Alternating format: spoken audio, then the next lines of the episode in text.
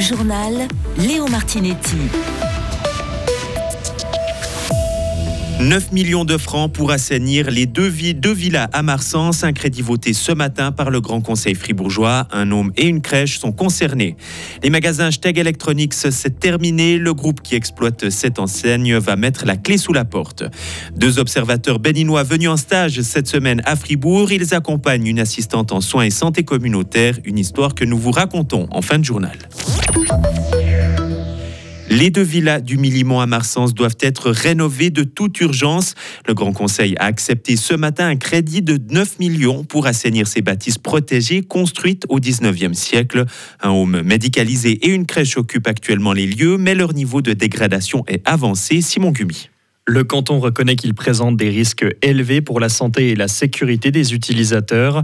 Des éléments de façade menacent de tomber. L'intérieur des structures n'est plus aux normes concernant les risques d'incendie et contient par endroits de l'amiante ou de la peinture au plomb. Des premières mesures ont été prises au cours de cette année pour désinfecter certaines conduites et tester la qualité de l'air. Des travaux plus importants vont maintenant avoir lieu sur les canalisations et l'enveloppe des bâtiments. Ils devraient commencer dès le mois prochain. Merci Simon. Et le Conseil d'État reconnaît que de nombreux bâtiments de son parc immobilier ont besoin de rénovation.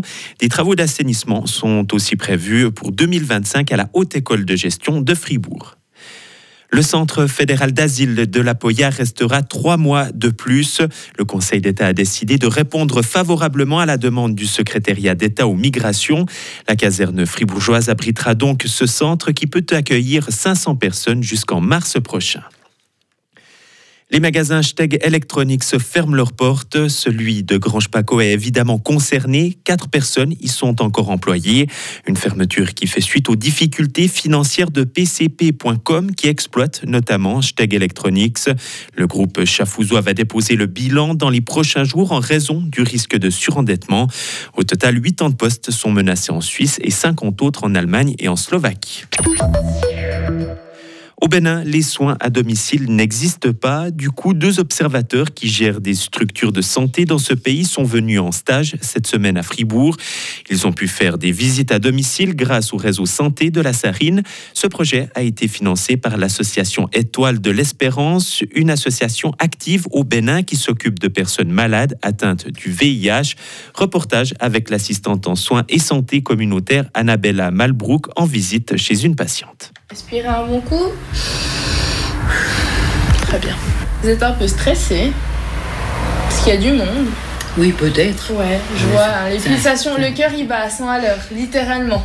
J'expliquais un peu à Denis la dernière fois enfin, à quoi ça fonctionnait, le, carnet, ce qu'on notait dedans. Un cahier de transmission avec des informations précieuses sur l'état de santé du patient qui se passe sur le papier. C'est bien de voir qu'on peut aussi se, se passer d'informatique de temps en temps. Puis de voir qu'en fait, dans certains pays, on pourrait très bien fonctionner sans matériel informatique et que ça pourrait très bien le faire. Et ça, Denis, par exemple, ce serait au Bénin, ce serait imaginable ce petit carnet de communication? Oui, bon, chez nous, c'est pas assez élaboré que ça. C'est un, carnet simplement où, oui, et tout le monde écrit dedans, le médecin, l'infirmier, tout le monde écrit dedans. Maintenant, ici, c'est un peu séparé. Il y a la partie qui est réservée aux médecins, il y a la partie qui est réservée aux agents de soins à domicile. Moi, je pense que c'est plus élaboré que l'autre. Mais le nerf de la guerre reste l'argent et la volonté politique de Nitzalé. Les soins à domicile n'existent pas parce que il manque. L'État ne, ne facilite pas la mise en place de ces structures sanitaires. Il n'accompagne pas L'État n'a jamais mis un sou dedans. On prend conscience qu'on a beaucoup de chance en Suisse. On, entend souvent euh, les gens se plaindre euh, à chaque fois que les, primes de caisse maladie augmentent, mais finalement, on réalise que c'est une énorme chance de pouvoir avoir ça. Je veux dire, on a des soins à domicile qui sont remboursés euh, par la, LAMAL. Je veux dire, il n'y a pas tout le monde qui peut avoir cette chance de, pouvoir avoir une infirmière, une soignante qui vient le matin juste aider à poser les bas ou aider à préparer son petit déjeuner ça, donne aussi envie de bouger les choses. Ça fait plaisir de voir des gens comme lui qui se disent bon bah maintenant euh, voilà j'ai un pays, euh, je décide que je veux changer les choses et puis faut toujours commencer par un petit truc pour avoir un grand truc. Denis Salé gère un hôpital au Bénin qui compte 230 patients. Ils sont seulement une équipe de 6 personnes pour les prendre en charge. Retrouvez toute l'info sur frappe et frappe.ch. La météo avec Frappe, votre média numérique régional. Une fin de semaine estivale, notamment pour ce vendredi, avec une soirée euh, calme et dégagée. Pour ce qui est de demain, le temps sera bien ensoleillé, avec de fortes chaleurs pour la saison, en plaine comme en montagne. Il va faire euh, de 30 à 31 degrés, jusqu'à 32 degrés pour dimanche.